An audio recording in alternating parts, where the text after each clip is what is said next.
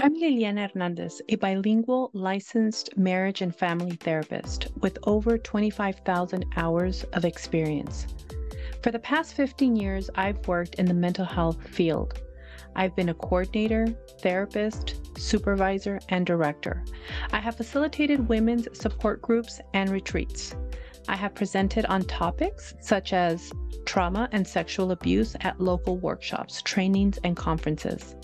I have also been an adjunct professor at a University of Psychology teaching community mental health. Towards the tail end of the pandemic, I walked away as director of a mental health agency in the county of Los Angeles due to the mental health toll it was taking on me to pursue other dreams one of which is to be self employed, and the other, this show.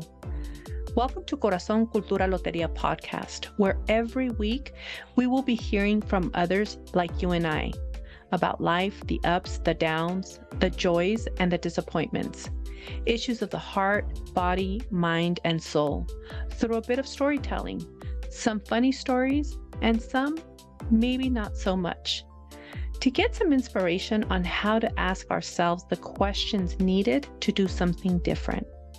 So meet me and other guests here every Friday and let's talk. The first episode drops on Friday, September 30th. So before you forget, follow Corazon Cultura Loteria podcast on your favorite podcast platform so that you may get every show as soon as it's released.